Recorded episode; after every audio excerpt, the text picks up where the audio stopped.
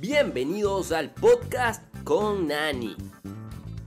Hola, hola mis queridas bellezas virtuales. Bienvenidos a un nuevo episodio de Podcast con Nani, el podcast donde hablamos de e-learning, tecnología educativa, innovación educativa y mucho más. Y hoy vamos a estar hablando sobre el feedback. ¿Por qué? Porque muchas veces pensamos que eh, evaluar implica solamente poner rota. Evaluar implica simplemente ponerle un número a alguien después de haber visto cómo respondió un test o cómo respondió un proyecto. Pero aprender implica que nos vamos a equivocar una y otra y otra vez. Es decir, la falla, el error, es parte del aprendizaje.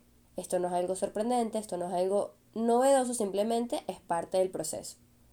Sin embargo, algo que sí sucede en este proceso es que si contamos con la guía de alguien, va a ser mucho menos incómodo, traumático, eh, extraño el hecho de equivocarnos. En este momento me gustaría invitarte a recordar las veces que un profesor, un docente, un facilitador, una persona con la que hiciste un curso te dio algún feedback. Piensa también qué tenía de especial ese feedback o cómo cambió la manera en la que aprendiste lo que estabas aprendiendo. Puede ser que ese feedback lo hayas percibido como pertinente, como coherente, como cercano, como positivo, y si la persona que te lo dio lo hizo de la mejor manera posible, te dio eh, recomendaciones útiles para mejorar en el futuro. Entonces, hoy vamos a estar hablando sobre la importancia que tiene ese feedback y los tipos de feedback o de retroalimentación que podemos aplicar en las aulas, ya sean presenciales o virtuales. Para comenzar, veamos qué es feedback, en caso de que nunca hayas escuchado este término, el feedback o retroalimentación es eso que le entregas a tu participante durante la formación, no antes ni después, que le permite saber que va por buen camino o que hay correcciones que debe hacer en su trabajo.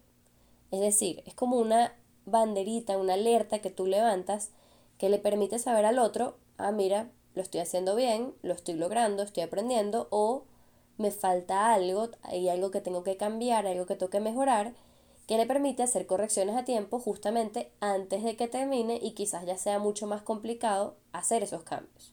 Y justamente vamos a pasar a hablar entonces por qué es tan importante hacer eso, por qué es tan importante ese feedback. Y justamente el feedback es importante porque ayuda a los estudiantes, a los participantes, al aprendiz a que logre su objetivo y mejore su proceso de aprendizaje. El feedback implica un proceso de reflexión y de orientación en conjunto donde se resalta no solo el error, sino también el acierto detrás del desempeño de ese participante o de ese aprendiz. Es decir, no se trata solamente de, de criticar o de resaltar lo que estuvo mal, sino también de decirle en qué fue muy bueno, qué hizo muy bien, para que la persona mantenga ese comportamiento, mantenga esa conducta.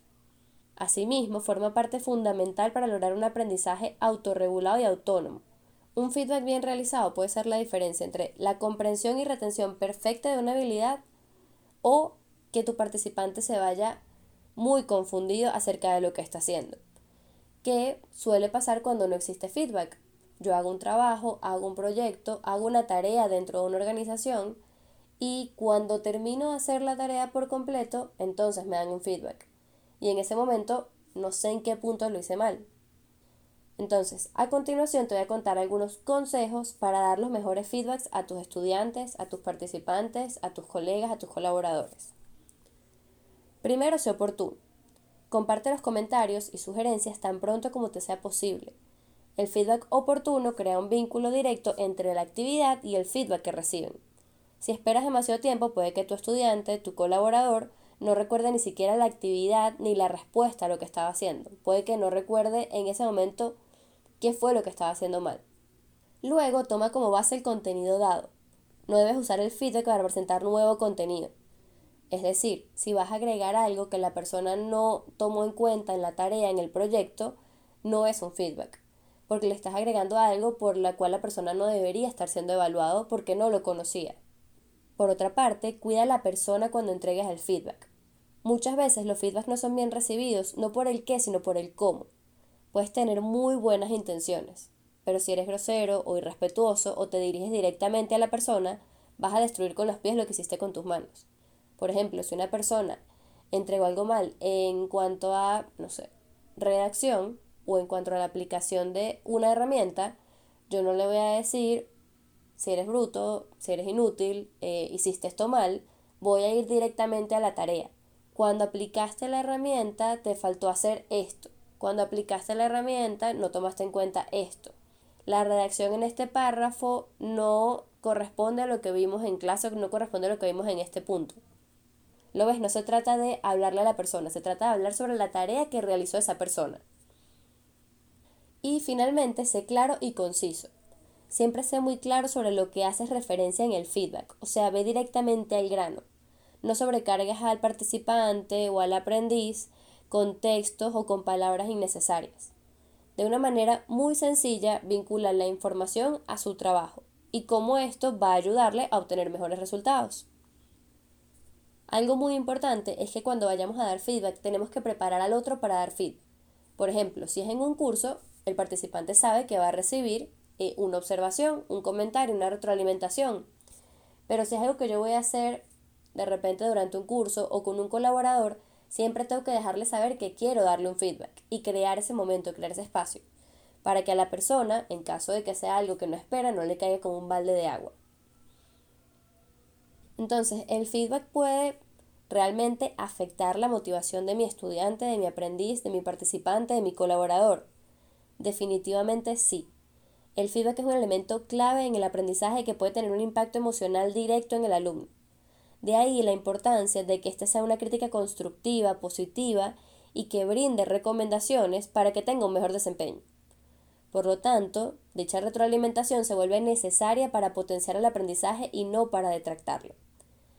Es decir, el feedback es muy importante para que la persona continúe el camino que está llevando o para que haga correcciones en el camino que está llevando, pero para que además al final, cuando llegue a la meta, sepa todo por lo que pasó y pueda sentir eh, el logro y pueda además conectarlo de forma significativa con lo que hace. En conclusión, entendemos que el feedback es un elemento necesario en el proceso de enseñanza-aprendizaje. El profesor se convierte en un apoyo elemental que guía, corrige y brinda recomendaciones y estrategias para que el estudiante mejore su rendimiento en el futuro. Asimismo, es muy importante considerar que, idealmente, el feedback se debe ir retirando de forma progresiva para potenciar un aprendizaje autónomo y autorregulado, evitando así que tu participante siempre sea dependiente de lo que tú le estás diciendo. Es decir, el feedback lo va a ayudar al principio para saber qué camino debe tomar y una vez que sepas que la persona va bien encaminada, tienes que dejarlo caminar solo. Como decía la nota de, de este podcast, el título de este podcast, evaluar definitivamente es mucho más que solo poner nota. Nos escuchamos en un próximo episodio de Podcast con Nani.